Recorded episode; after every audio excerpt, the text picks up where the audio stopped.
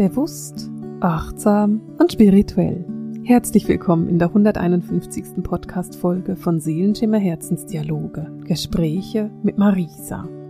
Ich bin Marisa, ich bin spirituelle Lehrerin, ich bin Medium und habe meine Hellsinne sehr stark ausgeprägt. Das heißt, ich bin ganz stark hellsichtig, hellwissend, hellhörend und hellfühlend und mein Lebensplan ist, Menschen dabei zu unterstützen, ihre eigenen Lebenspläne zu erkennen und den Weg ihrer Seele zu gehen. Und das mache ich mit meinen Ausbildungen, die ich gebe, mit den Kursen, die du bei mir besuchen kannst, und natürlich auch mit diesem Podcast. Und ich mache es mit meiner Community. Ich habe eine wunder, wunderbare Community von spirituellen Menschen, die sich austauschen, miteinander lernen, aneinander lernen. Und wenn du Fragen hast an mich und wenn du froh wärst, Antworten aus der geistigen Welt zu bekommen, dann findest du die Frage- und Antworten-Session auch immer in der Community. Da machen wir die einmal im Monat und da gehe ich auf die Fragen ein, die da so kommen und die sich dir da so stellen. Also wenn du wieder mal eine Frage- und Antworten-Session von mir erleben möchtest, dann werde Mitglied der Community, dann hast du die Möglichkeit, all das zu fragen, was du möchtest. Ich will heute mit dir über ein Thema sprechen, das ich für mich in meinem Kopf Lektionen der Demut genannt habe. Und ich bin mir bewusst, dass dieser Name total irreführend ist, denn das Wort Demut ist für die meisten Menschen nicht unbedingt positiv behaftet. Denn mit Demut verbinden wir ja oft demütigend oder gedemütigt oder so. Also Erfahrungen, die wir machen, in denen wir uns nicht 100% wohlfühlen, sondern die schwierig für uns sind. Für mich sind Lektionen in Demut aber etwas anderes. Ich verstehe darunter was komplett anderes und vielleicht könnten wir es umtaufen und sagen, Lektion der Demut oder wie die geistige Welt funktioniert. Denn was ich dir näher bringen möchte, ist, wie die geistige Welt beginnt mit dir zu arbeiten, wenn du lernst, dich 100% auf die geistige Welt zu verlassen. Und genau da haben wir so ein bisschen den Krux, denn die meisten Menschen haben einen kleinen Kontrollzwang. Sie müssen die Fäden in der Hand halten und haben noch nicht gelernt, einfach loszulassen und einfach darauf zu vertrauen, dass die geistige Welt ganz genau weiß, was sie tut. Und ich will nicht sagen, dass das bei mir groß anders war. Das war früher genauso. Ich hatte früher die Idee, dass ich die Fäden in der Hand haben muss, dass ich die Macht über mein Leben haben muss, damit mein Leben funktionieren kann. Weil was würde denn passieren, wenn ich die Macht abgebe? Dann könnte ja alles schief gehen. Und naja, es ist ja irgendwie ganz wichtig, dass nicht alles schief gehen kann, oder? Aber meine Arbeit, die ich nun seit zehn Jahren mache für die geistige Welt und mit denen ich seit zehn Jahren meinen Lohn verdiene, die hat mich sehr, sehr viel gelehrt. Sie hat mich nämlich gelehrt, in die Harmonie zu gehen mit dem, was die geistige Welt für mich will. Und das ist nicht immer einfach. Ich will nicht sagen, dass das jetzt ein total einfaches Unterfangen ist, weil ich habe öfter Situationen, wo ich denke so, oh Mann, ich wollte das anders. Wieso klappt es denn anders nicht? Und dann höre ich meine Geistführer, die lachen und sagen, ja, wir wissen schon, was wir machen. Und wir verstehen deine Seele noch besser, als du sie verstehst. Von dem her habe ich gelernt, wirklich nachzugeben und zu sagen, okay, äh, vertrauen wir einfach mal darauf, dass meine Seele und meine Geistführer wissen, wodurch ich will, egal ob mein Kopf das auch schon weiß oder nicht. Und dass mit diesem Wissen der Weg eingeschlagen wird, der optimal für mich ist. Und dieses Lernen zu vertrauen, das ist etwas, was Zeit braucht. Du kannst nicht einfach aus dem Nichts vertrauen, denn da ist ja noch nichts, auf was du dich zurückbesinnen kannst. Und darum ist eine Empfehlung, die ich immer und immer wieder ausspreche und ich nerve alle Menschen damit, ist, führe ein spirituelles Tagebuch. Denn darin kannst du dir notieren, was du für Wahrnehmungen hast. Indem du dir notierst, was du erlebst und welche Impulse du hast, kannst du eben auch erkennen, welche Wahrheiten sich darin verstecken. Und was meine ich denn ganz genau damit? Machen wir ganz ein einfaches Beispiel. Stellen wir uns vor, du hast das Gefühl, dass deine beste Freundin schwanger ist. Statt dass du sie jetzt ansprichst und sagst, du bist schwanger, was auch sehr unangenehm sein könnte, schreibst du dir das einfach in deinen Kalender, in dein spirituelles Tagebuch, wo auch immer auf. Du schreibst dir ein Datum auf und sagst dir dann, ich habe heute das Gefühl gehabt, meine Freundin ist schwanger. Und wenn deine Freundin jetzt in zwei, drei, vier, fünf oder auch zehn Wochen kommt und sagt, du, ich bin schwanger, dann kannst du sie fragen, wann sie denn, also wie weit sie ist. Und dann kannst du mal rausfinden, wie konkret oder wie korrekt dein Impuls war. Das kannst du mit ganz vielen Dingen machen. Du kannst es auch machen mit die Arbeitskollegin wird kündigen, hm, keine Ahnung, ich ziehe um in eine neue Wohnung, mein Kind will ausziehen. Da gibt es tausend Sachen, die du wahrnehmen kannst.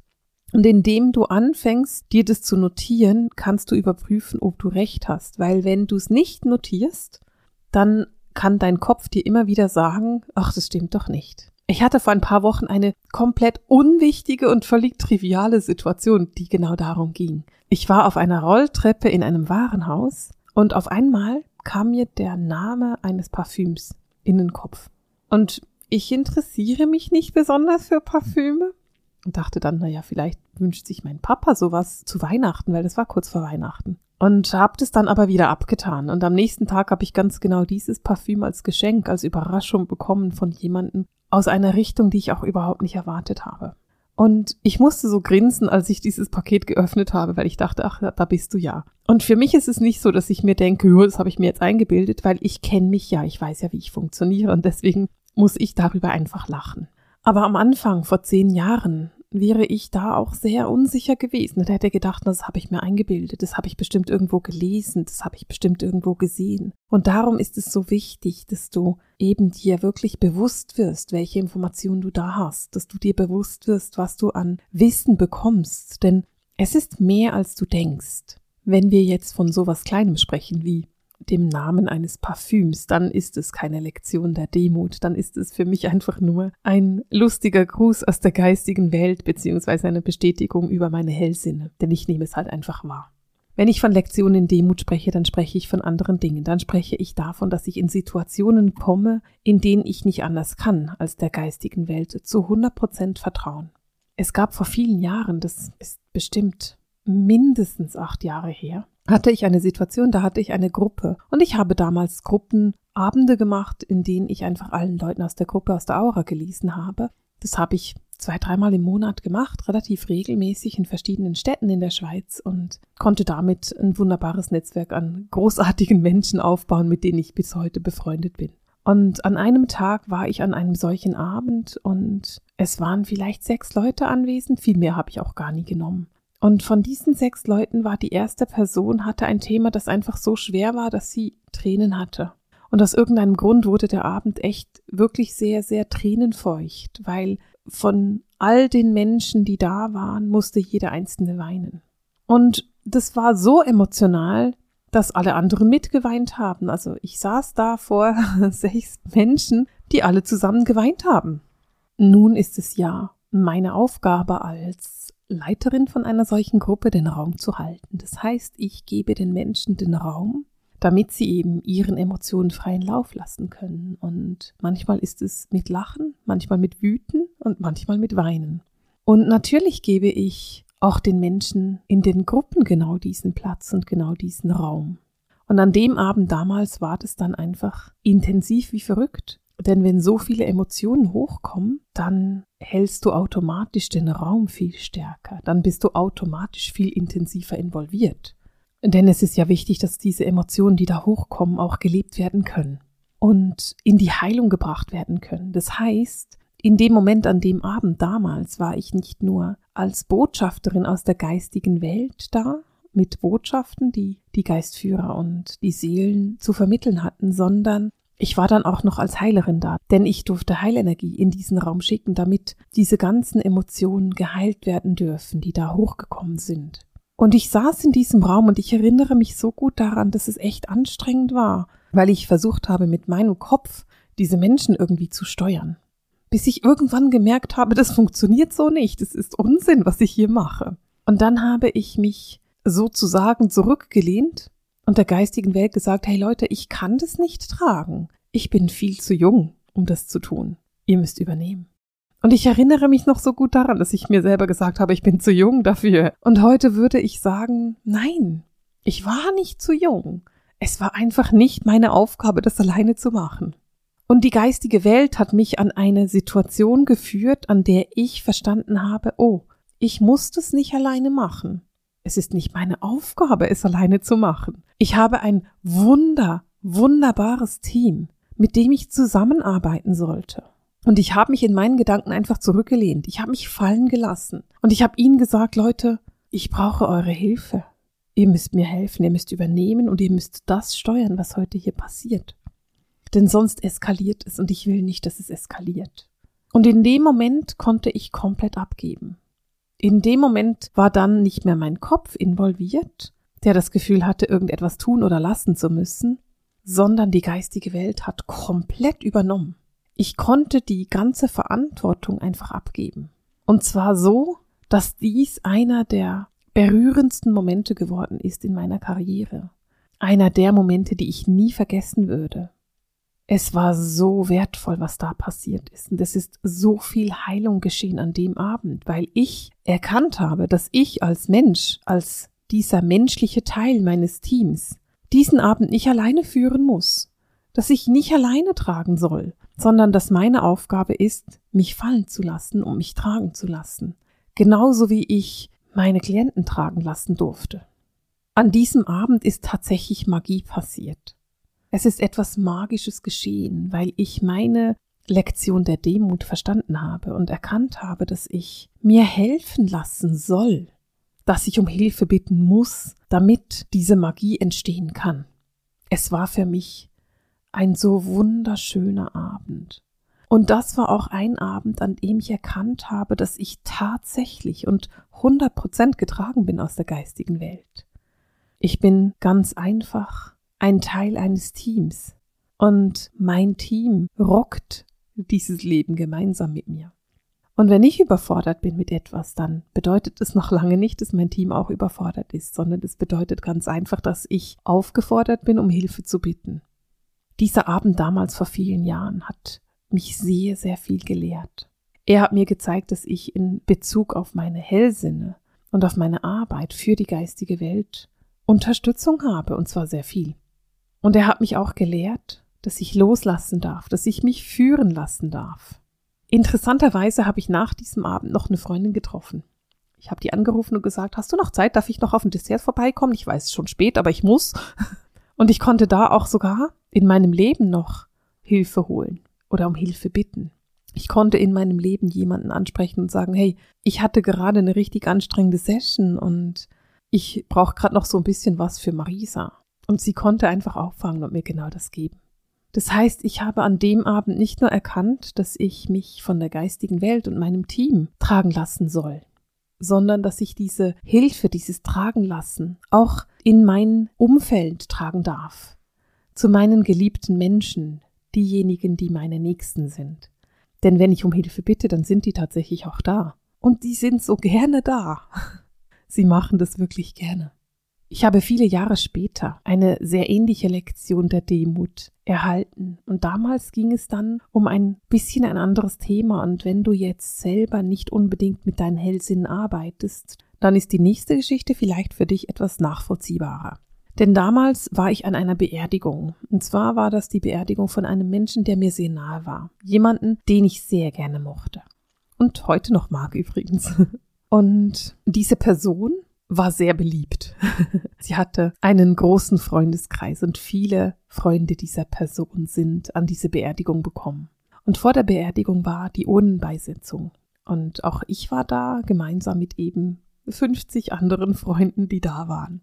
Und es war ein relativ regnerischer Tag und es war relativ feucht und nicht unbedingt ein guter Wettertag.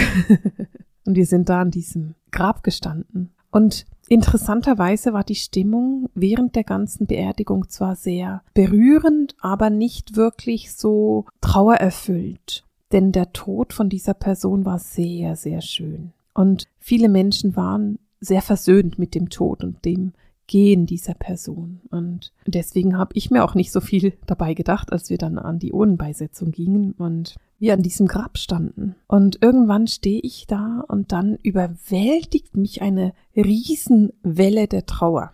Und ich konnte sofort fühlen, dass das nicht meine Trauer ist, sondern dass das so diese kumulierte Trauer von den 50 Menschen war, die da an diesem Grab gestanden sind.